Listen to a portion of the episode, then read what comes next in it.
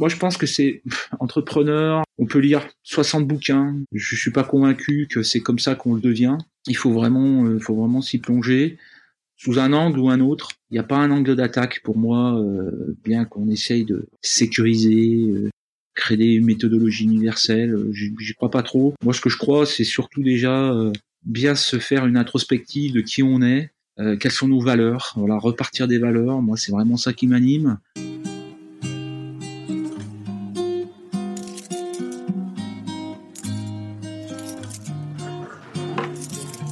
Entrepreneur Café, le podcast des entrepreneurs de l'industrie.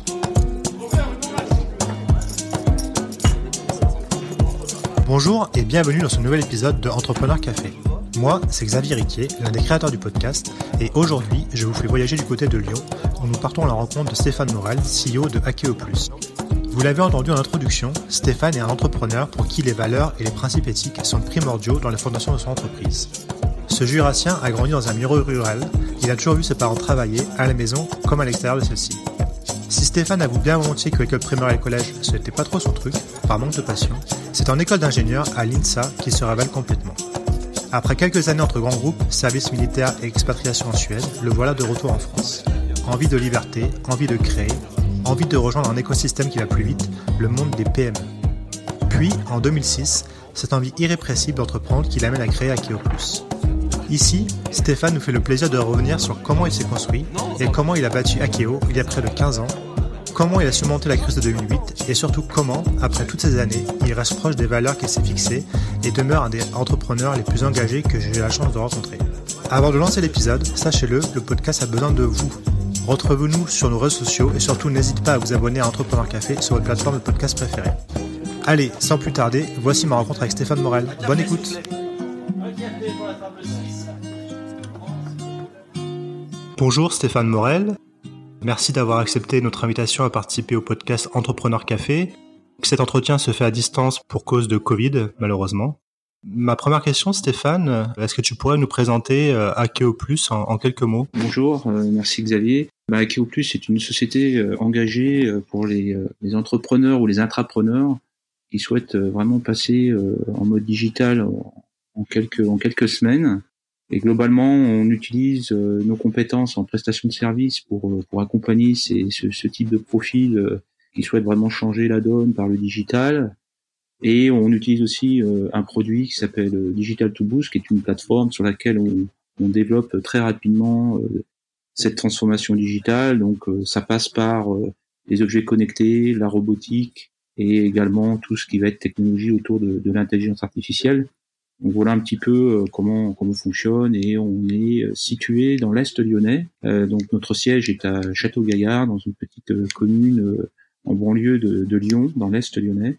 On a également une entité de développeurs web qui elle est basée en, Tunisie et on a ouvert très récemment, un peu avant le Covid, une filiale commerciale à, à Montréal au Québec. Voilà pour faire court sur la présentation de, de la cartographie de, de Akeo Plus. Et donc, euh, vous êtes, vous êtes combien d'em- d'employés chez Akeo Plus et puis quels sont vos secteurs euh, d'actifs, enfin, vos secteurs applicatifs principaux? Quel type d'industrie vous servez? Akeo Plus, donc euh, sur Château-Gaillard, on est euh, on va dire une petite trentaine de personnes.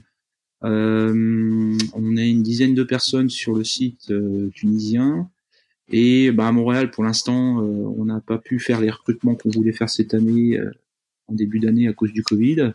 Donc pour l'instant là-bas, bon, voilà, c'est moi qui m'en occupe en, direct, mais c'est un petit peu compliqué. Donc une PME euh, très innovante avec des, profils euh, au haut niveau, ingénieurs, chercheurs. Donc on a des, docteurs dans l'équipe, euh, des mathématiciens, des électroniciens, qui vont vraiment travailler aussi en relation avec les laboratoires. Donc on a un- une entité en interne qui s'appelle Akeolab, qui a comme rôle vraiment créer des nouvelles briques, des nouvelles briques technologiques qu'on implémente à l'intérieur de notre plateforme pour pouvoir encore euh, aider nos, partenaires et nos intégrateurs euh, à être encore plus performants par rapport aux, projets euh, qu'ils ont besoin de, réaliser pour créer, euh, je vraiment de la valeur sur le marché. On rentrera un peu dans le détail tout à l'heure de ce que ça veut dire pour nous cet accompagnement, mais voilà globalement l'équipe, comment elle est constituée. On a capacité aussi, euh, grâce à nos ateliers, hein, je ne me suis pas arrêté uniquement à, construire une équipe ou une technologie euh, que, on va dire, basée sur le logiciel. On a aussi des ateliers dans lesquels on est capable de vraiment tester la plateforme sur des euh, solutions euh, physiques. Donc on est très proche on fait du digital, oui, mais on fait du digital vraiment très proche du, côté physique, du hardware. Donc euh, ça, c'est ce qui fait quand même une, grosse différence aujourd'hui sur, sur le marché du, digital, euh, parce que c'est quand même très très vaste. Et donc vos secteurs applicatifs, hein, quelle industrie vous servez en priorité? Alors l'industrie, oui, euh, historiquement, on a tout de suite été absorbé par les grands groupes industriels. donc bah, en France, principalement, bah, on va retrouver l'automobile, l'aéronautique. Hein, euh, ça a été deux gros secteurs euh, que moi je connaissais euh, avant de créer Akeoplus en 2006. Donc bon voilà, pour minimiser un petit peu le, risque, j'ai tout de suite commencé par ces secteurs que je connaissais très très bien. Et on a été très très vite absorbé par des par des gros projets, grands groupes. Mais néanmoins, quand même, comme je le disais, Akeoplus a quand même une entreprise engagée, hein, très clairement. Mais le projet de départ, euh, c'était vraiment d'accompagner, d'accélérer les PME euh, vers ces euh, technologies complexes à maîtriser pour des sociétés qui n'ont pas obligatoirement la chance ou la stratégie de d'embaucher des talents de très haut niveau scientifiques qui vont parler un langage un peu complexe mathématiquement. voilà, donc c'était ça quand même mon projet de départ. Donc c'était d'aider les PME. Exactement française au départ à, se tourner vers ce qu'on appelle euh, le mot un peu un peu fourre-tout, industrie du futur. Oui, euh, mais ça, ça va un peu plus loin que ça parce que l'industrie du futur aujourd'hui c'est devenu un peu comme l'intelligence artificielle, des, effectivement des mots fourre-tout.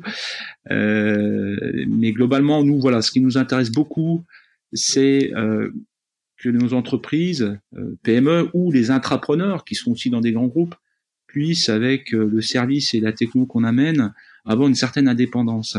Alors, qu'est-ce que ça veut dire pour nous, indépendance? C'est assez fort comme mot, parce que il y a deux politiques aujourd'hui euh, stratégiques hein, euh, au niveau du 4.0, si on veut essayer de se focuser sur ce thème.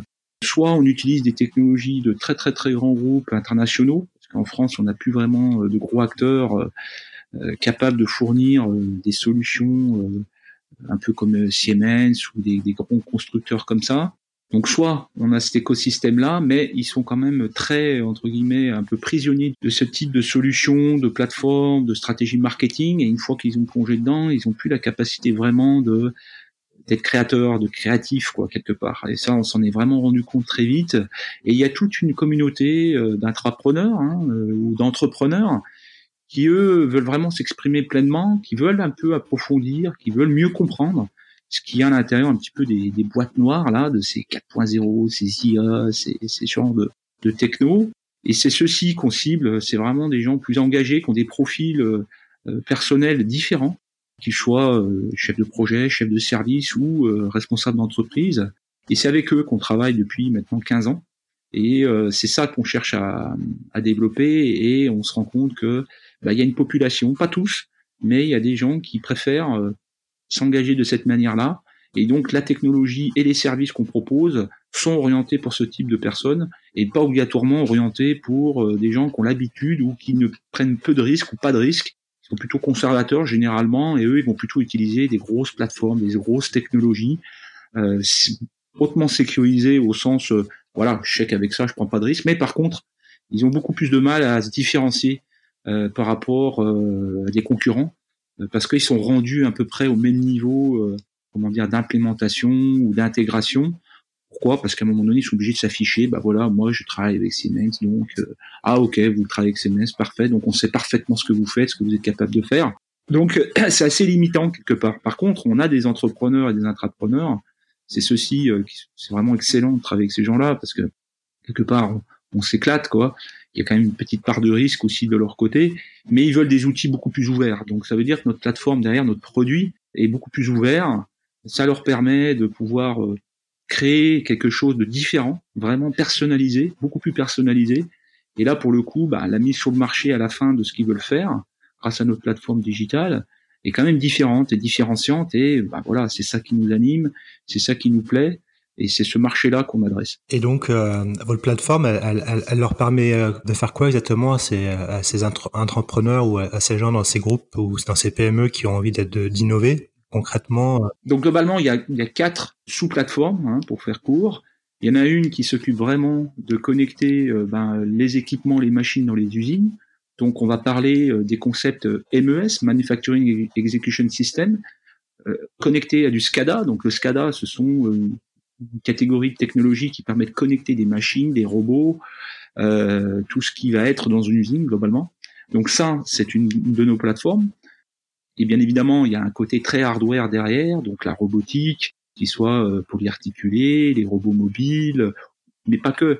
Nous, ce qui nous intéresse, comme je l'ai dit, c'est les créateurs qui sont euh, innovants quelque part ou qui veulent vraiment avoir la possibilité très rapidement de pouvoir faire quelque chose qui les différencie. Donc ça veut dire que nous, ça nous pousse à être beaucoup plus bas niveau, c'est-à-dire qu'on travaille sur les électroniques, on travaille sur du code bas niveau, voilà ce que l'on fait pour que eux ils puissent vraiment euh, avoir euh, cette capacité d'être différents. Donc ça nous pousse à faire tout ça, ça nous pousse vraiment à innover et ça c'est très très intéressant. Donc ça c'est l'aspect vraiment euh, plateforme manufacturière. Et après, ben, bien évidemment, c'est assez facile de faire le lien avec le monde de l'IoT. Donc globalement, ben, on, a une plateforme qui est un petit peu plus orientée en termes de vocabulaire, mais qui utilise à peu près les mêmes technologies euh, euh, sous-jacentes, qui va être vraiment le monde de l'IoT. Donc, on a des entrepreneurs ou des intrapreneurs qui ont plutôt des projets non pas de connecter des machines, mais plutôt de connecter leurs produits, qui est souvent aussi un produit physique. Hein. Euh, par exemple, connecter des batteries, connecter, voilà, on accompagne pas mal de startups, clairement, qui utilisent notre plateforme en mode OEM, c'est-à-dire que ben, voilà, on fournit notre plateforme aussi en marque blanche. Ça veut dire que derrière, ben, leur propre logo, leur propre environnement euh, marketing apparaît euh, par-dessus euh, notre technologie. Et ben, ça, c'est vraiment excitant, quoi, parce que on, on se rend compte que c'est là typiquement des, des, personnes extrêmement engagées, qui ont des projets vraiment vraiment intéressants, très spécialisés dans leur domaine d'application, et par contre, ils n'ont pas le temps où ils n'ont pas l'envie d'investir euh, dans une équipe de développeurs et il faut aller de plus en plus vite. Donc voilà ce qu'on leur, leur propose sur le domaine par exemple de, de l'IoT. Et ensuite, bon, ben, bien évidemment, euh, on a souvent besoin, euh, quand on est par exemple un, entrepreneur qui débute, qui débute, moi je l'ai été il y a 15 ans, ben, on a besoin de plein de choses, plein d'outils. Et à un moment donné, ben, on est obligé d'avoir son propre potentiellement marketplace ou son e-commerce ou voilà on est capable aussi de les accompagner euh, de bout en bout pour pouvoir créer de la valeur rapidement. Voilà, c'est vraiment notre promesse au niveau du service que l'on propose en tant que prestataire là cette fois-ci, puisqu'on est prestataire et en même temps euh, euh, vendeur de cette solution Digital to Boost. Mais notre vraie vocation, c'est ça, c'est de les accompagner de bout en bout dans notre domaine de, de, de prédilection. Et c'est ça qui est vraiment euh, la clé de, de aujourd'hui de l'accès au marché que l'on a actuellement. D'accord. Voilà. Maintenant, j'aimerais qu'on parle un peu de toi. Euh, Est-ce que tu peux bah, nous, nous, raconter un peu ton parcours, d'où tu viens, euh, tes origines sociales, et puis bah, quel est le, le, le chemin qui t'a amené à créer Akeo Plus il y a une quinzaine d'années? Donc moi, je suis, euh, je suis jurassien de naissance. En fait, je suis né euh, dans une petite ville euh, jurassienne et ça, bon bah ça, maintenant j'ai 46 ans, donc euh, ça fait quelques années et je viens d'un milieu très rural. en fait, voilà, je suis né dans, ces, dans cette partie de, de, la France. Une famille très importante parce que mon, mon, papa et ma maman ont, beaucoup de frères et sœurs. C'est assez impressionnant. Mon père fait partie de la génération des vraiment des bébés boomers. Et il a 14 frères et sœurs, donc j'ai beaucoup d'oncles, beaucoup de tantes, donc c'est une famille très très riche en termes de, diversité. Euh, et ça, ça m'a beaucoup aidé. Mon, papa était, un artisan de garagiste, en fait tout seul. Il a toujours travaillé seul, beaucoup, beaucoup, beaucoup travaillé.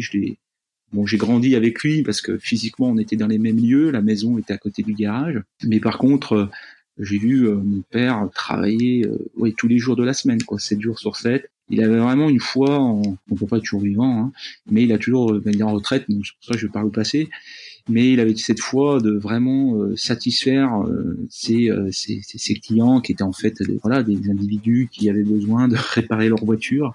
À l'époque, tout n'était pas, pas électronique, c'était très mécanique. Donc j'ai grandi dans ce milieu-là de, de, la technique un petit peu. Hein. Et par contre, j'ai eu un petit peu des, autres pères quelque part qui étaient mes oncles euh, dont deux en particulier, un qui était passionné, un aventurier en fait, qui était quelqu'un qui est passionné de montagne, donc j'ai eu cette passion très très tôt euh, du sport, euh, de la montagne. Euh, donc voilà, j'ai toujours cette passion-là, mais bien sûr, je pratique beaucoup moins de, de sport à risque à l'époque, mais euh, je fais toujours euh, la montagne, l'alpinisme, c'est un endroit où j'ai besoin d'y être. Et un deuxième oncle qui lui est un passionné d'électronique et d'informatique. Et donc voilà, je passais mes week-ends avec eux parce que mon père travaillait. Euh, ma maman était au foyer et voilà, j'ai pas eu cette chance vraiment de partager beaucoup beaucoup de choses à part le voir travailler. Puis je, je m'éclatais aussi dans, dans, ce garage. Mais très vite, l'informatique est arrivée avec l'électronique dans ma vie, euh, autour de 10-11 ans. Euh, avec les ordinateurs euh, TO5, euh, le MS-DOS, ce genre de choses. Et bon, bah, bien sûr, et puis voir mes oncles qui étaient plus âgés, mais qui étaient quand même jeunes, parce que c'était les jeunes frères de mon papa, donc imaginez 14, 14 frères et sœurs, donc il y a euh, des bonnes décennies d'écart entre entre mon papa qui était plutôt dans les dans les aînés et, que ses frères étaient plutôt dans les derniers jeunes et qui étaient beaucoup plus euh, éduqués sur les nouvelles technologies de l'époque. Donc j'ai baigné un peu là-dedans, je les voyais bricoler les électroniques. à l'époque, on, ils pirataient, on appelait ça les les, euh, les stations euh, Canal Plus. Hein. Euh, Canal Plus, c'était une boîte et voilà, ils, ils, créaient leurs cartes électroniques, ainsi de suite. Donc j'ai vécu ça très très tôt dans ma dans ma, dans ma jeunesse et puis j'ai adoré. Et, euh, et, ensuite, bah, j'ai j'ai fait un parcours scolaire assez technique. Donc je suis pas passé par prépa. j'ai plutôt fait un, un, cursus technique avec un BTS. Et derrière, ben, j'ai cette, cette chance d'avoir des capacités euh, scolaires, intellectuelles plutôt, plutôt pas mauvaises, mais j'avais besoin d'être passionné. J'étais pas super bon, j'étais pas hyper scolaire dans les études de la primaire, euh, le collège, parce que je voyais pas, je voyais pas trop l'intérêt. Et c'est venu un petit peu après, dès que je suis rentré dans le technique, et je pense que j'ai bien fait de, de rentrer dans la technique avant de rentrer dans le, dans le scientifique. Euh, et ça, ça m'a vraiment boosté. J'avais des notes exceptionnelles en terminale, en, bac, bac plus 2. Et j'ai tout de suite postulé à des concours pour rentrer à l'INSA. Et je suis rentré à l'INSA pour finir après ingénieur. Euh, avec un avec toujours cette envie de, de mesurer les choses, c'est-à-dire que mettre des capteurs, comprendre comment se passe un phénomène physique qui est difficilement palpable avec nos doigts et nos yeux et nos sens, ça, ça a toujours été euh, quelque chose de passionnant pour moi depuis très jeune. Et c'est ce qu'on retrouve effectivement dans, dans l'ADN d'Akeopush aujourd'hui, euh, au sens technologique, je parle.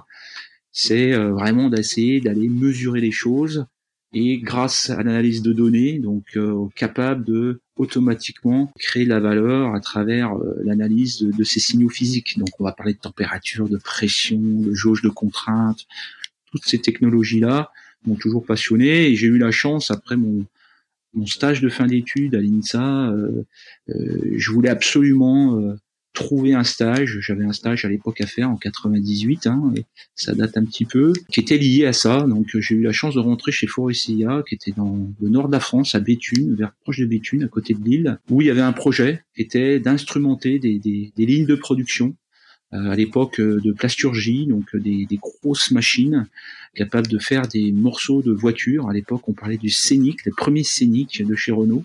Il y avait 2000 employés dans, dans, dans cette euh, entreprise et euh, il fallait comprendre pourquoi euh, la productivité n'était pas au rendez-vous sur certaines de ces lignes.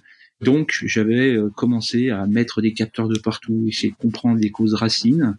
Et je suis rentré très vite dans le monde de l'automobile. Hein, voilà ma première expérience euh, avant d'être sur le marché de l'emploi.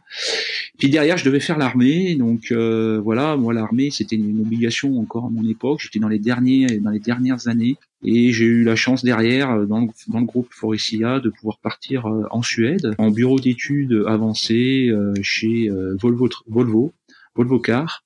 Euh, à Göteborg. Donc je suis parti quasiment deux ans, hein, ça c'est 18 mois. Donc tu, tu es parti avec l'équivalent du VIE de l'époque, hein, c'est ça? C'est ça, tout à fait. Alors je sais plus le terme exact que ça avait, euh, scientifique du contingent, enfin quelque chose de ce genre. Mais c'était voilà, c'était très intéressant et toujours pareil. J'ai, je voulais absolument, euh, ça c'était vraiment pour moi important euh, de rechercher coûte que coûte et peu importe où j'allais. À l'époque, j'avais pas peur de voyager, toujours pas. Donc le nord de la France, la Suède, et l'objectif c'était de trouver quelque chose qui allait dans ce que je, ma passion technologique et ben là, j'ai eu la chance de pouvoir analyser, mettre des capteurs pour tout ce qui analyse de crash test. Donc sur les cockpits intérieurs des véhicules. Donc ça veut dire voilà, le cockpit c'est quoi? C'est votre tableau de bord Et quand vous avez un crash, ben, votre corps il, il est en contact avec cet élément du véhicule. Donc c'est quelque chose de très noble au niveau de voilà l'engagement de sécurité. Et donc j'étais en charge de commencer à regarder comment on mettait les capteurs, comment on faisait l'analyse avec la simulation numérique, donc les fameux jumeaux, jumeaux numériques. À l'époque, euh, on ne parlait pas jumeaux numériques, tout n'existait pas en termes de vocabulaire, mais voilà, on le faisait déjà il y a plus de 20 ans. Et donc j'ai toujours continué dans cette, dans cette direction-là. Suite à ça, je suis rentré sur, euh, je suis rentré en France parce que j'avais envie de quitter les grands groupes et je voulais vraiment euh, retourner dans la PME parce que ça me correspondait beaucoup plus. Euh, j'avais envie d'être déjà dans l'esprit un petit peu. voilà, il faut que ça aille plus vite, il faut que ça aille dans dans le rythme que j'ai envie que ça, voilà, que ça bouge. Et bon, bien sûr, les grands groupes, il y a peu de latence, il y a toujours de la procédure, c'est toujours très long. On a plus de moyens, certes, mais c'est un petit peu trop cadré quelque part. La notion de s'exprimer, la notion d'intrapreneur euh, commençait à m'animer. Et donc j'ai voulu rechercher absolument à travailler dans une plutôt une, PME de taille euh, quand même assez importante, une 250 personnes, avec des petites entités. Et je suis retourné euh, dans la Drôme, travailler dans une entreprise pour faire un petit peu pareil de la mise en place de capteurs, etc. Et après, je travaillé dans un centre technique, plus euh, en charge de prestations de services. Donc là, j'ai eu la chance de faire pas mal le tour du monde pour pouvoir encore mettre des capteurs, analyser les process, analyser la cause, euh, avec tout le savoir-faire que j'avais aussi emmagasiné dans l'automobile euh, en ligne manufacturing. Parce que ce qui est intéressant aujourd'hui dans le 4.0, on, on l'aborde un peu trop sur la langue un petit peu technologique, euh, mais il y a aussi toute une méthodologie derrière et le lean manufacturing et tous les outils Toyota là, qui ont été inventés après-guerre restent encore très efficaces. Quand on fait la synergie de la technologie avec les méthodologies Lean. Euh, Stéphane, est-ce que pour nos, nos, auditeurs qui ne sont pas forcément au courant, tu peux, tu peux dire en deux mots ce qu'est le Lean Manufacturing? Alors oui, le Lean Manufacturing, euh, alors je suis pas euh, fervent des définitions euh, toutes faites et par cœur, mais voilà, avec mes mots, c'est euh, vraiment des méthodologies qui sont issues de, euh, de Toyota, hein, après-guerre, après Deuxième Guerre mondiale, qui était euh, l'objectif d'améliorer vraiment la productivité hein, des lignes de production automobile. Donc c'est issu de, de, ce milieu-là. Donc plein de méthodologies en, en découlent, comme bah, comment bien ranger son atelier, donc on appelle ça le 5S, comme la maintenance prédictive, comme euh, ces outils euh, d'analyse statistique et aussi l'organisation, quoi, le, management en équipe, en impliquant euh, vraiment le personnel dans la résolution de problèmes. Hein. Vraiment, la philosophie, elle est quand même non pas uniquement d'attendre que les chefs ou les managers décident des actions.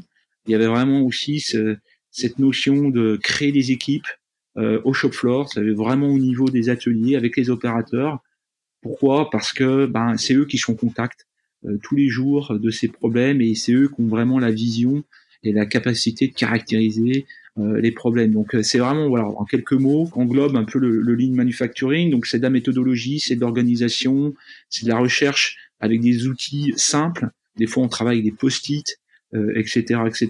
Mais on est vraiment dans la dans la création et l'émulation euh, collective pour pouvoir résoudre. Et l'objectif, bon, bien évidemment, à l'époque, c'était vraiment la, la, notion de productivité, c'est-à-dire faire moins de rebuts, produire plus vite, faire moins de stock, euh, etc., etc. Donc, en France, euh, bah, l'automobile a toujours été euh, le secteur privilégié qui ont utilisé ces, ces méthodologies. Et pour faire court, le 4.0 bah, s'appuie toujours sur ce genre de méthodologie, sauf qu'on va lui amener une grosse couche digitale robotique. Robotique pour moi c'est du digital. Hein. C'est un cas particulier du digital pour faire court, mais voilà. Et, euh, et bien voilà, moi j'ai baigné dans ces deux mondes-là très tôt dans ma carrière, et c'est pour ça que ben, en 2006 j'ai dit euh, euh, bon déjà j'avais cette envie d'entreprendre, comme je l'ai expliqué, je, je, sentais que dans les entreprises où j'étais, voilà, il y avait toujours un petit peu ce, ce, conflit dans ma tête qui est de dire bon ben ça va pas assez vite, euh, je suis quelqu'un qui qui bouge vite, qui, qui, qui, décide vite aussi. Et je suis bon, voilà, je suis un travailleur né euh, par rapport à ma culture de famille.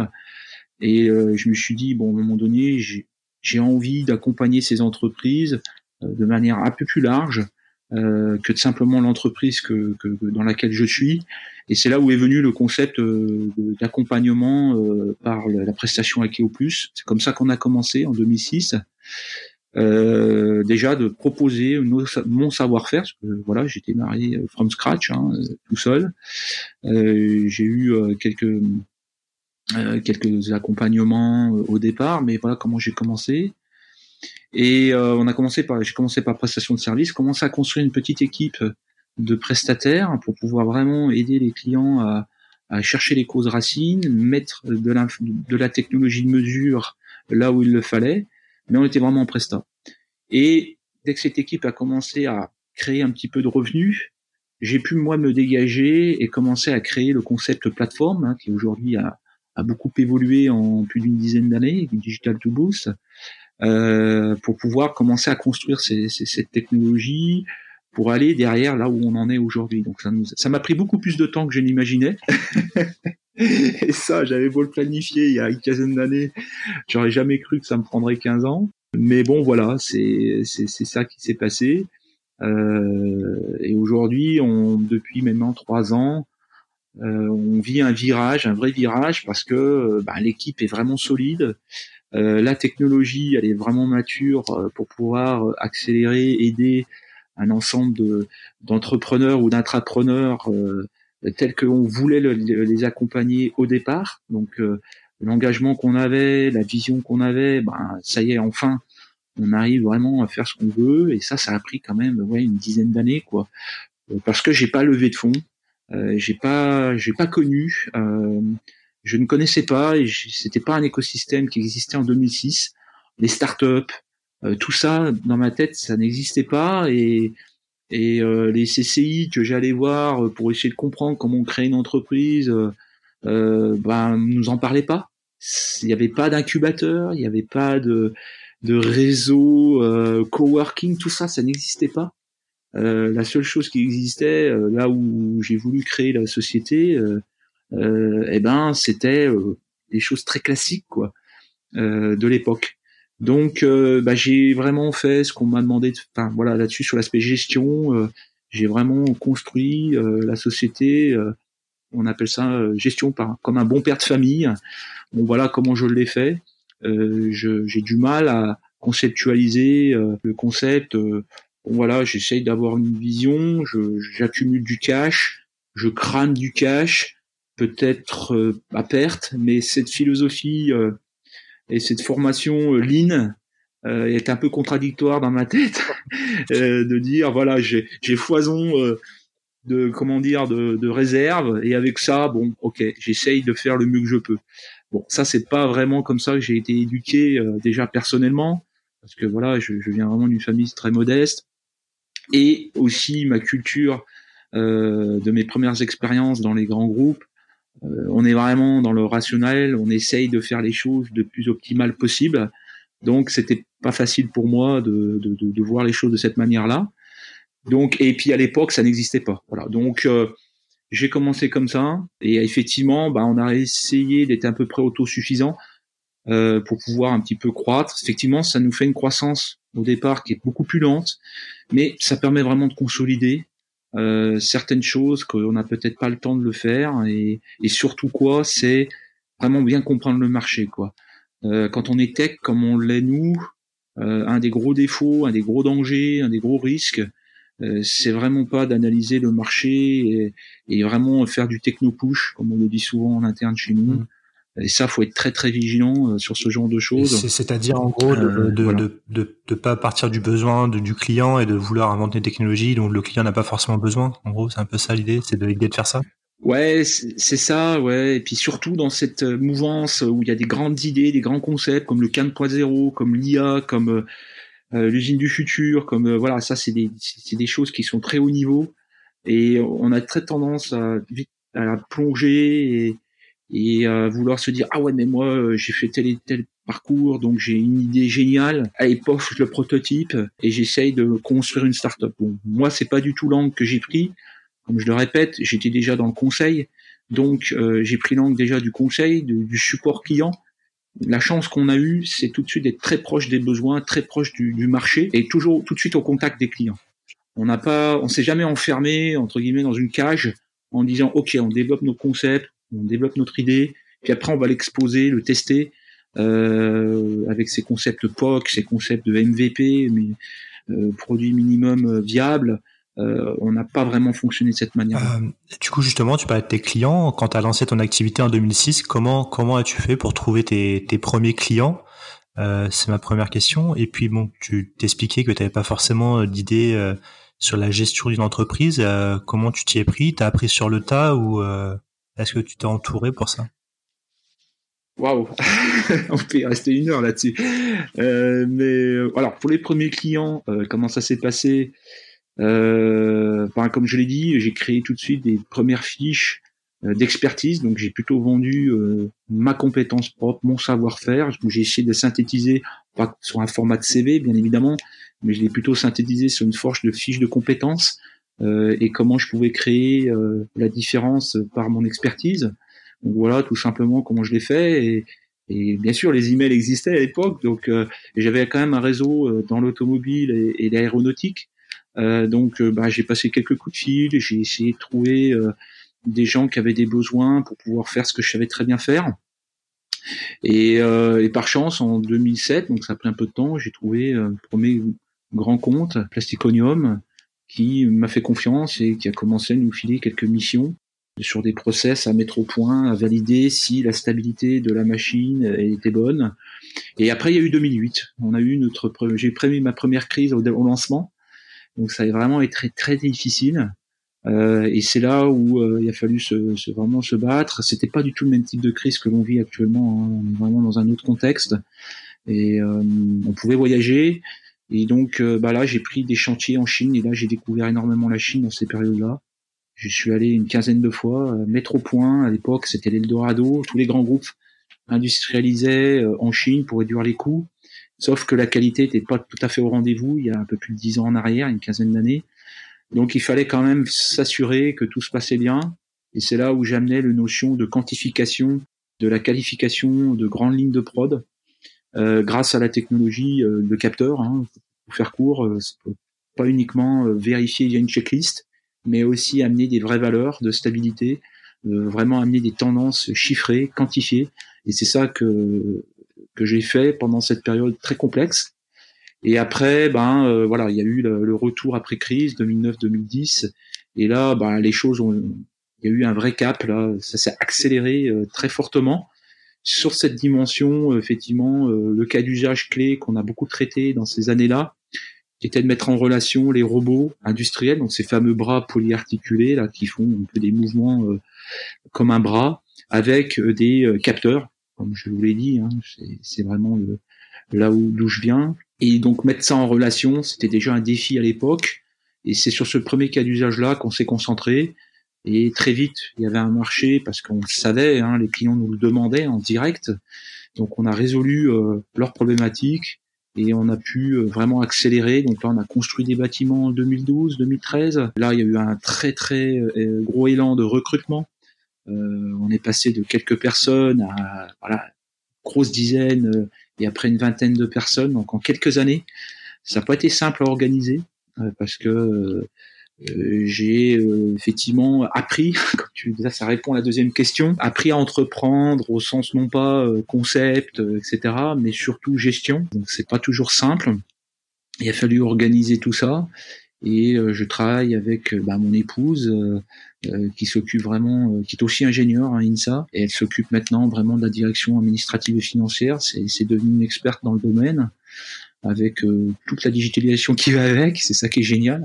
C'est qu'on essaie d'être zéro papier aussi sur le côté purement administratif. Donc ensemble, les deux, on a réussi à, à construire tout, tout ce qu'il fallait construire, la gestion, les ERP, le RH, toutes ces choses-là.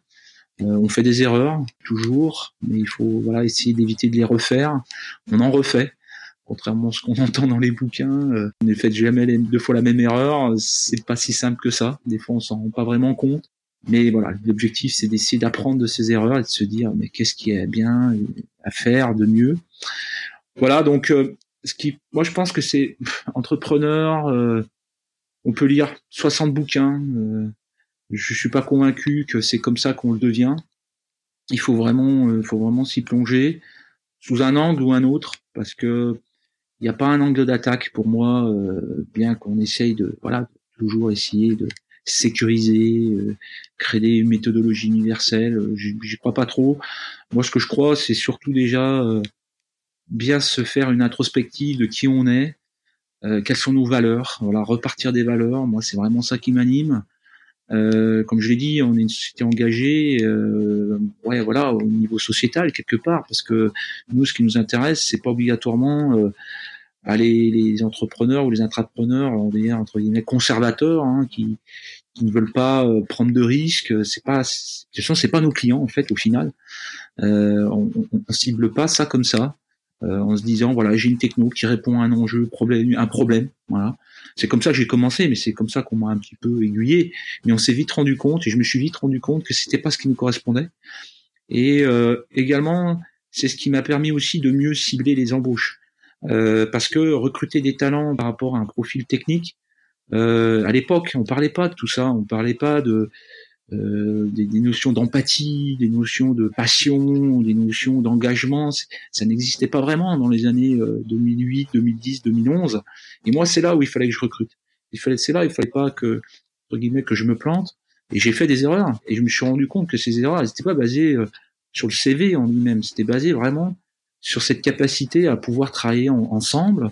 Et cette capacité à travailler ensemble, je me suis rendu compte qu'en creusant, elle est vraiment basée sur euh, un profil un peu de, de la personne, quoi, et de ses, et de ses valeurs profondes. Et, euh, et, euh, et, ça, ça a confirmé un peu vraiment notre business model. Et je pense qu'aujourd'hui, euh, être entrepreneur, c'est vraiment important de, de travailler sur ces notions de, de qu'est-ce qu'on veut vraiment faire en termes d'engagement. Voilà, euh, parce que je pense que les futurs entrepreneurs, les jeunes qui veulent se lancer ou, les sociétés qui veulent se transformer, parce qu'on parle souvent de, recréation, mais il y a beaucoup, beaucoup de PME euh, aujourd'hui qui sont dans l'ombre. En l'ombre de quoi? En l'ombre du monde des start parce que par exemple la France met en avant ça tout le temps, ou dans l'ombre des grands groupes. Euh, qui eux ont aussi le panache, les moyens de pouvoir créer du marketing, du buzz. Et au milieu, il y a tout un monde qui est majeur. C'est un peu euh, la matière noire hein, de l'espace là, euh, qui représente peut-être 80% des, des, forces vives. Et c'est ces PME là et des ETI aussi euh, que l'on cible nous principalement. Et, et c'est là-dedans où c'est génial de voir un peu ces profils et, et, et, ils ont du mal à, vous, à pouvoir ressortir leur ben, vraiment leur engagement. Et c'est ça qui nous anime, c'est ça qui nous plaît. Euh, au-delà de faire de la techno, au-delà de faire du digital, au-delà de faire du 4.0, etc., etc. Nous, ce qui nous anime le matin pour se lever, il y a bien sûr ça, les défis technologiques. Mais quand on prend de l'âge, et les jeunes, et effectivement, j'ai une équipe de jeunes, beaucoup de jeunes, et bien aussi, ils prennent de l'âge au fur et à mesure, parce que j'ai beaucoup de, de, jeunes qui sont restés euh, depuis euh, les premières années, et maintenant, bah, ils ont plutôt 35 ans euh, et, euh, et, ils se rendent compte que c'est bien ça qui, qui, fait que ça tient. Et c'est ça aussi qui fait que ça tient euh, vis-à-vis de la relation client que l'on a, qui devient de plus en plus difficile si uniquement basé sur des concepts euh, combien ça coûte, euh, à quoi ça va m'aider, etc., etc. Il y a aussi des autres dimensions. Et ces dimensions-là, elles apparaissent de plus en plus et je pense qu'elle s'accélère là avec ce qui se passe avec le, la crise sanitaire et la crise économique. On se rend compte que vraiment ceux aujourd'hui euh, euh, ben, euh, qui se battent, ça ressort quoi. Et ça c'est assez assez frappant. Voilà. Je pourrais en parler longuement hein, de cette dimension-là parce que ça me passionne, mais c'est vraiment important pour nous. Ça sent dans ton discours. Tout à l'heure, tu parlais justement un peu de la, robotique, comment tu as vu le, changement au niveau des robots, etc. Ça m'intéresse d'avoir ta vision sur bah, l'état de l'arbre de la robotique en, France, où on en est au niveau de la robotisation des usines, surtout au niveau des PME ETI, on, a, on accusait un certain retard à une époque, notamment euh, vis-à-vis de nos amis allemands. Qu'en penses-tu? Et euh, le corollaire de cette question, c'est euh, euh, certaines personnes se posent des questions sur le fait que la machine va remplacer l'humain dans les usines. Ça m'intéresse aussi d'avoir ta vision là-dessus. Alors, pour la première question, je dirais la robotique, comment dire? Il faut déjà, là, pour le coup, reprendre la définition du terme robotique.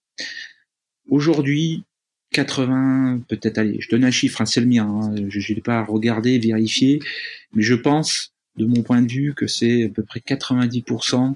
Ces fameux bras polyarticulés que l'on voit euh, de grandes marques, euh, malheureusement pas françaises, mais internationales, euh, japonaises, allemandes, américaines, chinoises en particulier, ces bras robotiques ne sont pas des robots. Faut qu'on arrête avec ça. Ce sont des automates. je vais être un peu technique parce que je suis désolé, parce qu'il faut en parler. ce sont des automates. Pourquoi Un robot, c'est quelque chose, un objet euh, mécatronique, euh, donc composé d'électronique, de moteurs principalement et d'une mécanique, euh, qui est capable d'interagir avec son environnement et capable de prendre entre guillemets des décisions plus ou moins intelligentes, mais qui est capable de prendre une décision en temps réel par lui-même pour par exemple changer de direction ou faire une interaction avec son environnement. Ces robots industriels ne font pas du tout ça, d'accord? Euh, et ça, c'est 90% peut-être du marché, de la robotique actuelle. Il y a un abus de langage, marketing pur et dur. Et pourquoi on a dit que c'était des robots? Parce qu'ils ressemblent à un bras. Et, et c'est simplement ça. Mais par contre, en termes d'automatisme, on les préprogramme. On leur définit à l'avance où est-ce qu'ils doivent passer et qu'est-ce qu'ils doivent faire. Donc ça reste un automate. Voilà. Donc aujourd'hui, le monde de la robotique dans l'industrie, la seule vraiment robotique qui commence à apparaître, ce sont ces fameuses navettes dans les ateliers qu'on appelle des AGV, des Autonomous Guiding Vehicles. Eux, pour le coup, ils ont une perception, une interaction avec le monde qui les environne et sont capables d'éviter, comme un véhicule autonome, un obstacle. Ça, on peut commencer à parler robotique à ce niveau-là.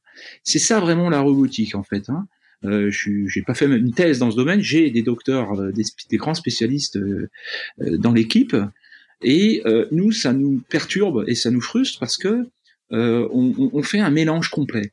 Et effectivement, comme je disais, ces grands groupes internationaux qui ont des puissances et des lobbies marketing importants ont un petit peu biaisé le message robotique et il y a une déception après derrière. Parce que quand vous mettez un objet comme ça avec une promesse robotique et que vous le mettez dans un atelier, il est infoutu de créer quoi que ce soit en termes d'intelligence. Parce qu'il est incapable techniquement parlant, de s'adapter à son environnement. Voilà. Donc c'est pas un robot, c'est un automate. Donc ça c'est déjà pour un peu cadrer les choses. Et ça, ça crée de la déception parce que un entrepreneur euh, qui se dit waouh cool, je vais avoir un robot, euh, il commence à discuter avec un intégrateur. L'intégrateur va dire ah oui mais attendez il faut tout programmer, il faut tout comprendre à l'avance, il faut savoir tout ce que vous voulez faire. Puis euh, l'entrepreneur il dit mais oui mais c'est un robot. Donc il doit pouvoir un petit peu euh, dire par lui-même comment il prend la pièce, etc. Alors c'est en train d'arriver, oui, mais c'est pas du tout ce qui s'est passé dans les années 2010 où on a commencé à avoir l'accélération de la robotique dans l'industrie, etc. Donc ça, c'est vraiment important de savoir.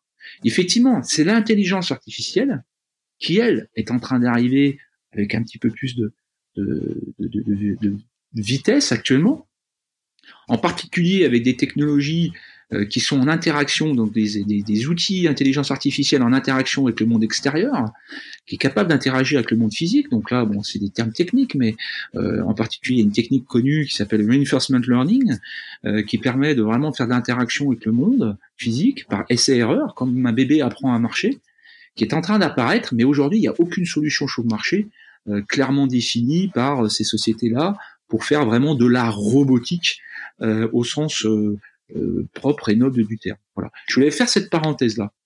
Ensuite, si on essaie de dire ces automates robotiques euh, au sens polyarticulé, comment ils s'intègrent dans le monde industriel, eh bien, bien sûr que ça va pas aussi vite qu'on imaginerait. Pourquoi? Parce que ben, le coût d'accès à ces technologies et la prestation de service qui fait qu'à la fin, faut tout programmer, tout décider à l'avance, etc., etc., fait que le coût d'intégration il reste encore très important parce que c'est pas des robots comme je viens de le dire, ce sont des automates qu'on préprogramme, qu'on configure. Euh, L'avantage qu'ils ont, c'est qu'ils ont cette possibilité de pouvoir tourner dans l'espace, donc on peut les utiliser pour un seul robot, on peut faire beaucoup plus de cas d'usage. Voilà l'avantage qu'ils amènent aujourd'hui. Et c'est vrai que par reprogrammation, on peut se permettre de reconfigurer une ligne de production. Voilà où on est un petit peu le 4.0. Aujourd'hui, c'est de dire, par le digital robotique au sens polyarticulé, on est capable de mieux reconfigurer, de minimiser un peu les investissements parce que je vais pouvoir reprogrammer mon robot. Mais il faut faire attention euh, il peut pas tout faire non plus parce que c'est comme un humain, il peut pas porter euh, non plus des poids importants. il peut pas non plus porter du 5 kg comme il peut porter du 500 kg. C'est pas le même robot. Donc voilà, ça a quand même certaines limites. Donc c'est pas magique quoi. On fera pas tout avec des robots pour articuler. Euh, ça c'est évident. C'est juste un outil supplémentaire dans la caisse à outils. Et euh, par contre, pour moi, le vrai enjeu, c'est le digital. C'est comment on interagit avec tous ces composants, que ce soit un robot, une machine, un capteur, un humain, euh, parce que c'est ça la clé. Euh, et là, pour le coup, oui, le digital qui est capable de capter toute cette information, et c'est notre plateforme, euh, de pouvoir faire discuter ces composants qui ne se parlent pas entre eux, euh, comme des humains qui parlent pas du tout la même langue. Il faut aussi des traducteurs. Ça, oui, c'est extrêmement important dans le concept d'usine du futur à court terme, et c'est ce qu'on appelle chez nous un MES intelligent, hein, une, plateforme qui est capable de faire connecter, discuter avec tous ces composants euh, physiques, que ce soit des robots, des machines, de toute génération, des vieilles ou des nouvelles, euh, et ça faut le prendre en compte. Euh, c'est un peu comme notre société. Hein. On a des gens plus âgés qui comprennent euh, différemment les choses parce qu'ils ont un vécu différent, et on a les jeunes qui eux ont appris différemment les choses. Donc il faut les faire parler ensemble. C'est exactement la même chose. Et c'est là où aujourd'hui la création de valeur, euh, avec des investissements beaucoup plus faibles pour les entreprises ou les intrapreneurs, c'est ici aujourd'hui où elles vont faire énormément de gains. Et ces gains-là, faut les coupler avec une méthodologie. Et je reviens sur cette notion de lean manufacturing parce que si on couple ça proprement, euh, on minimise l'investissement, on maximise le gain, donc création de valeur, et après le choix de la robotique s'impose ou elle s'impose pas. Euh, ça dépend vraiment euh, de la situation. ça c'est ça, c'est ce qui se passe actuellement. La robotique, je reviens là-dessus, excuse-moi d'insister, elle viendra, elle est en train d'arriver, elle va arriver, mais elle n'est pas encore là et c'est pas suffisamment mature. Quand est-ce qu'elle va arriver? Est-ce que c'est dans deux ans, cinq ans, dix ans? La vraie robotique où là pour le coup l'intelligence, et là c'est vraiment l'intelligence, elle va vraiment surpasser euh, ce qui va se passer dans les ateliers. Euh, il y a encore beaucoup de chemin. Voilà. Ce que je suis en train de dire, c'est qu'il y a encore beaucoup de chemin et c'est plutôt des échéances à 5-10 ans pour moi. Et est-ce que tu penses que, bah, au niveau français, l'industrie française est, est, plutôt prête et bien préparée, ou est-ce qu'on est en retard par rapport à ce que tu as pu voir chez nos voisins, où tu disais que tu avais une fille au Canada, au Canada aussi, et puis bah du coup, je j'en profite pour pour euh, pour euh, reposer la question de la vision de, de, de l'homme versus la machine, en gros, euh, savoir si, euh, bah, d'après ce que j'ai pu comprendre, tu penses que toi, le, le robot ne remplacera pas totalement l'humain, mais certains craignent le contraire. Alors, ouais, alors là-dessus, j'ai une, une vision très claire aussi. j'allais en parler pour répondre à ta première question. qu'est-ce qui se passe dans les autres pays? Bon, effectivement, j'ai pas détailler toute ma carrière, mais j'ai beaucoup beaucoup voyagé. Je suis allé en Argentine, au Brésil, en Chine, euh, Nord-Amérique, États-Unis. Euh, et euh, effectivement, si on regarde le secteur Montréal-Québec en particulier, je pense que le tissu ressemble plus à la région Rhône-Alpes. Donc c'est à peu près le même PIB et le tissu est quand même assez proche. Euh, je pense qu'il est un peu moins automatisé. Je parle pas robotique, mais automatisé. Pour moi, c'est un tout, euh, et c'est actuellement ce qui, ce qui s'achète et ce qui se met en place. Euh, donc, pour ces, pour ces secteurs géographiques-là, je pense qu'ils sont un petit peu plus en retard. Bon, bien sûr, la Chine, on n'en parle même pas. Elle est en train de d'automatiser, robotiser, voilà, à une vitesse phénoménale. pourquoi? Parce que euh, autant les vertus de ce qui sera vraiment la vraie robotique telle que je l'ai définie euh, pourra vraiment répondre aux enjeux de nos sociétés modernes, euh, riches et coûteuses, où là effectivement on est vraiment sur la petite série, la mass customization qui est en train de révolutionner vraiment aussi les modes de production. j'ai bien dit mass customization, j'ai pas dit mass production. ça veut dire que voilà, tous les individus aujourd'hui veulent un produit personnalisé. Donc ça ça, ça pousse le 4.0 aussi à être sur ces modes de, de, systèmes totalement reconfigurables par le physique, mais aussi par le digital. Et la Chine n'a pas encore ce type de challenge clairement parce que elles font de la mass production euh, pour le monde entier. Donc, elles sont encore en train d'utiliser des technologies qui sont actuellement disponibles. Et c'est pour ça qu'ils consomment beaucoup de bras pour les articuler, beaucoup plus que le reste du monde parce qu'au final, ils sont en train de faire beaucoup de mass production et non pas encore de mass customization. Et les technologies aujourd'hui 4.0 euh, sont pas encore sorties vraiment des cartons, elles vont arriver pour aller faire vraiment ce que le, consommateur cherche, c'est la mass customization. Et c'est ça l'enjeu de nos sociétés euh, françaises, européennes, américaines, parce que le coût du travail par l'humain, qui est encore loin de là l'être le plus habile, agile, capable de se reconfigurer en quelques secondes. Hein. On est encore très loin de surpasser l'humain au niveau de l'IA, certes, mais aussi, alors surtout pas au niveau de la mécatronique, quoi, des, des, des systèmes robotiques capables de faire la dextérité de la main, c'est juste incroyable. La main, c'est c'est encore pas, euh, c'est pas aujourd'hui qu'on va avoir. Euh, euh, bien sûr qu'il y a des il y a des concepts, bien sûr qu'il y a des startups qui travaillent, mais avoir une main telle qu'on l'a aujourd'hui dans notre corps, c'est pas pour tout de suite, quoi. Voilà. Et la mass customization, qui sont les enjeux aujourd'hui de nos sociétés en France, parce qu'il ne reste plus que ça clairement euh, à, réaliser en termes de production, euh, eh bien, euh, elles n'ont pas encore la technologie à disposition. Donc il faut faire très attention au message marketing de ces grands donneurs d'ordre qui veulent essayer de vendre sur des économies un peu comme les nôtres, des technologies qui sont vraiment éprouvées pour la mass production. Et c'est là où il y a un petit peu un décalage. Quoi. Là, il faut être très attentif, il faut être très vigilant. Et c'est l'accompagnement que nous l'on fait avec les entrepreneurs, qu'ils évitent de tomber entre guillemets dans des pièges euh, d'investissement euh, qui potentiellement à la fin va peut-être pas euh, pleinement correspondre à la promesse qu'ils souhaiteraient. Quoi. Donc ça c'est le premier point. Et l'humain, donc effectivement, j'ai l'ai fait court, hein, j'ai fait un peu les zones géographiques qui font de la masse production et les zones géographiques qui font de la mass customization. Voilà, j'ai été un peu court là-dessus, mais vraiment je le scinde de cette manière-là plutôt au niveau mondial. Ensuite, l'humain au milieu de tout ça, bah, comme je viens de le dire, je pense que c'est un peu euh, implicite. Euh, on n'est pas encore capable de remplacer l'humain, euh, même si ça fait peur. Mais pour, pour le coup, même si ça arrive et ça va arriver, moi pour moi l'humain restera encore très central et plus que jamais. Et il, il, doit l'être à un autre niveau. Alors j'essaie de m'exprimer. ça veut dire quoi être à un autre niveau? Alors un, effectivement, ceux qui n'ont pas la capacité intellectuelle ou le parcours euh, d'être capable de vraiment avoir un niveau d'abstraction et une intelligence d'abstraction, et c'est pas donné à tout le monde. Effectivement, ben, c'est ceux qu'on retrouve principalement euh, soit par des problèmes de parcours, soit sur des problèmes, alors je suis pas sociologue ou psychologue, mais qui ont peur de s'engager et qui finissent effectivement dans un atelier être opérateur. Bon, c'est quand même difficile. Ces métiers-là sont quand même difficiles. moi, je suis convaincu que ces opérateurs deviendront euh, effectivement un peu augmentés et c'est là où il faut être très attentif à comment tout ça va se faire. Et c'est là où les politiques, c'est là où les, les, organes tiers, l'encadrement euh, euh, étatique ou autre, hein, moi je suis pas je suis pas de politique, mais c'est là où elle doit avoir un œil très très euh, euh très très précis, euh, qu'elle doit mettre un cadre, parce que augmenter les humains, c'est ce qui va arriver. Et c'est ce qui est en train d'arriver. On commence à augmenter toutes les 30 secondes avec nos smartphones, avec euh, Outlook. Aujourd'hui, il y a de l'IA qui tourne derrière. Euh, il y a de l'IA partout. Donc on augmente nos capacités, mais ça réduit aussi, euh, je pense, ça c'est ma vision et ma perception, euh, notre capacité à augmenter notre intelligence. Donc c'est là où il faut faire très attention.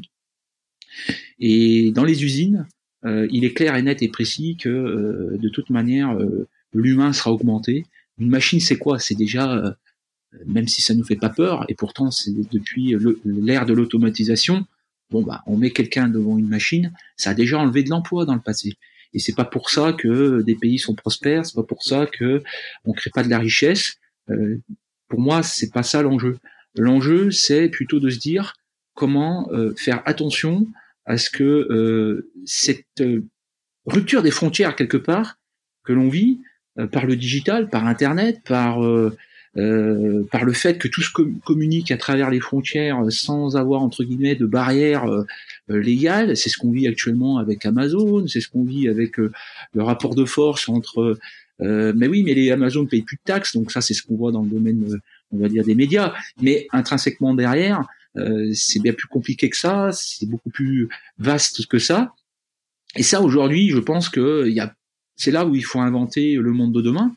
Euh, c'est là où il faut faire très attention de comment l'humain va continuer à interagir avec euh, ces machines, euh, ces machines intelligentes qui plus est, et comment faire attention que, bah, effectivement, c'est l'intelligence artificielle, certes, mais on puisse, bah, qu'elle ne surpasse pas au sens non pas de notre capacité intellectuelle, Mais pour moi, c'est plus dans la capacité à, à, plutôt faire des choses mal que des choses qui seront vertueuses pour ben, notre humanité, quoi, pour faire très court, avec tous les enjeux écologiques, les enjeux euh, les enjeux de, de, création de richesse. Qu'est-ce que c'est que la création de richesse Est-ce que c'est euh, uniquement euh, l'argent?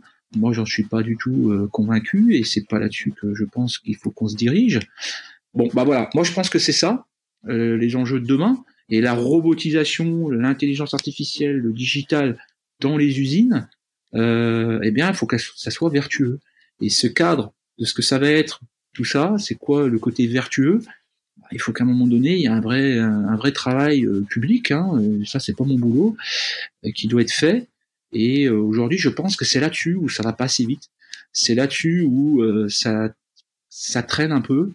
Et le problème, c'est que ben il y a des technologies qui avancent beaucoup plus vite que ça et qui peuvent vraiment créer une vraie scission sociétale et une peur. Et c'est on commence à le voir que perte d'emploi, j'ai plus de boulot, j'ai plus de revenus, euh, qu'est-ce qui va m'arriver? Alors qu'en fait, c'est pas du tout comme ça qu'il faut, je pense, voir euh, les choses.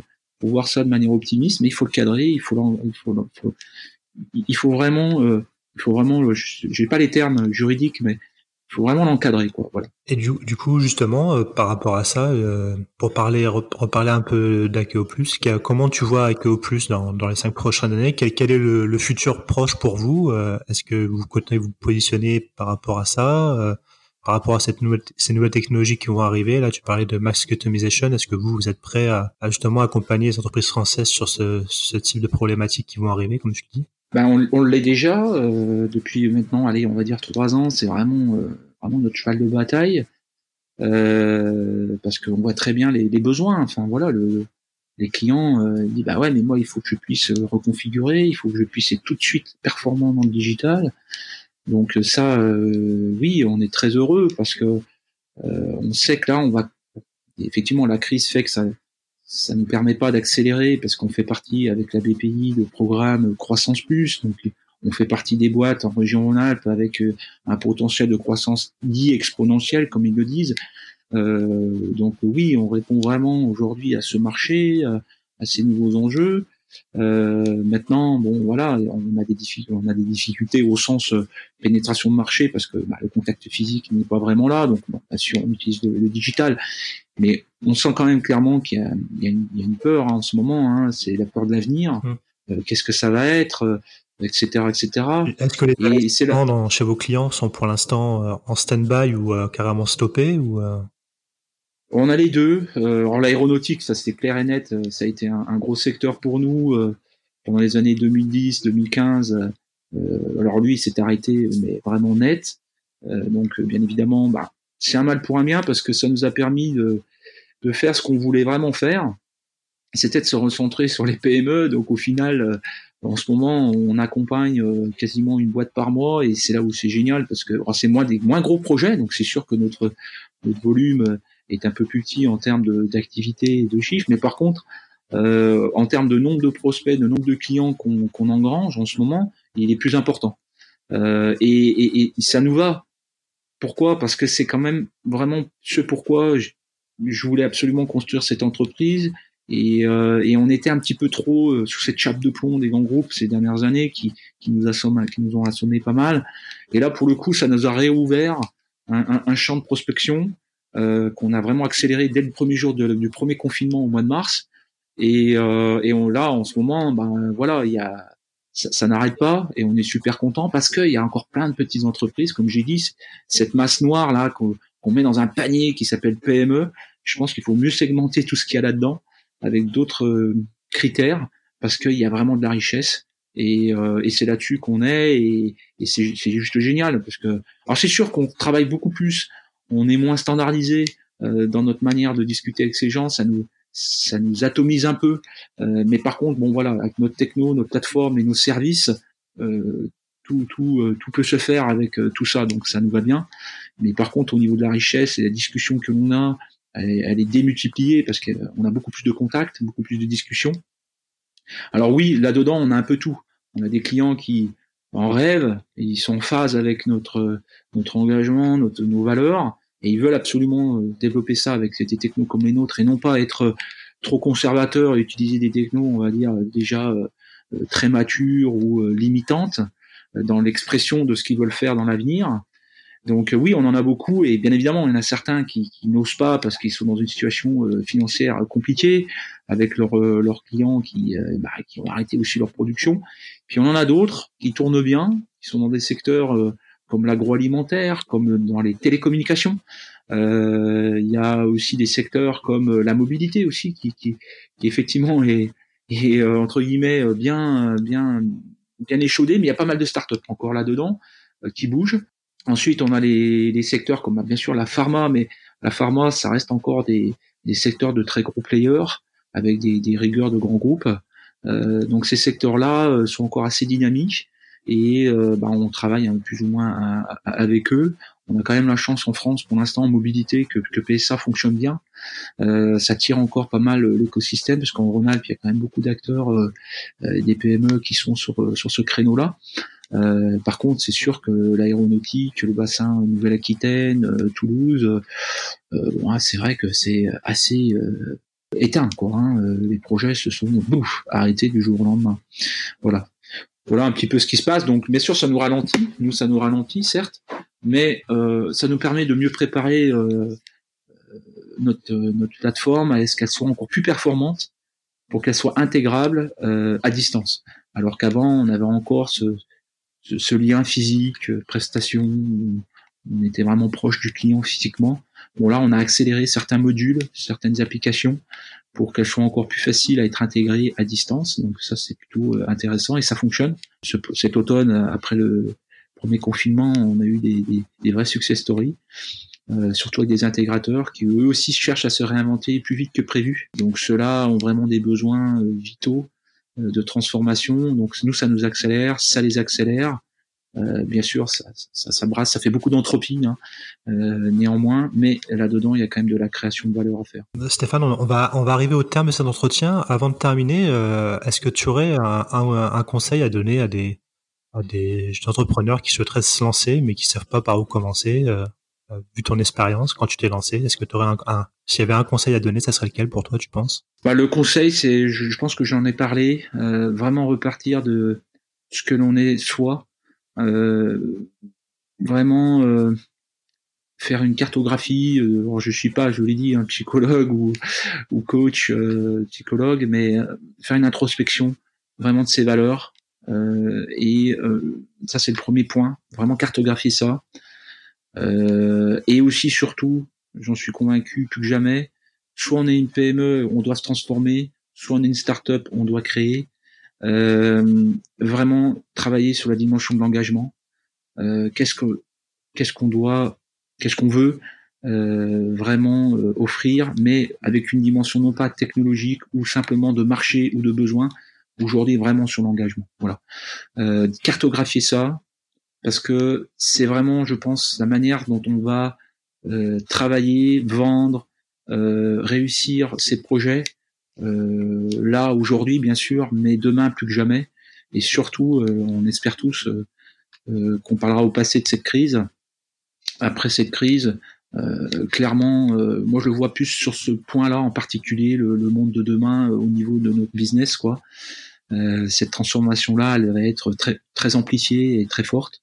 Donc c'est le conseil que je donnerais parce que il sera très difficile de travailler non pas uniquement en voulant euh, convaincre tout type de profil de personnes euh, par rapport à une seule et unique euh, création de richesse qui serait, bah voilà, moi je suis moins cher, moi je suis plus performant techniquement, moi je maîtrise l'intelligence artificielle, moi je maîtrise la robotique. Pour moi, ça c'est déjà un petit peu bon.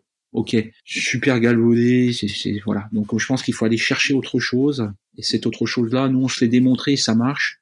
Donc c'est voilà le conseil que je pourrais donner. Euh, travailler vraiment plus sur l'humain, plus que jamais, euh, contrairement à ce qu'on imagine et ce qu'on disait jusque précédemment, qui était voilà ces machines, ces IA. Euh, non, c'est là au contraire, il faut accélérer la richesse des valeurs, parce que ça, pour l'instant, les IA et les machines, elles sont pas prêtes du tout de nous concurrencer sur ces sur ces concepts-là. Donc c'est là-dessus où il faut vraiment bosser quoi.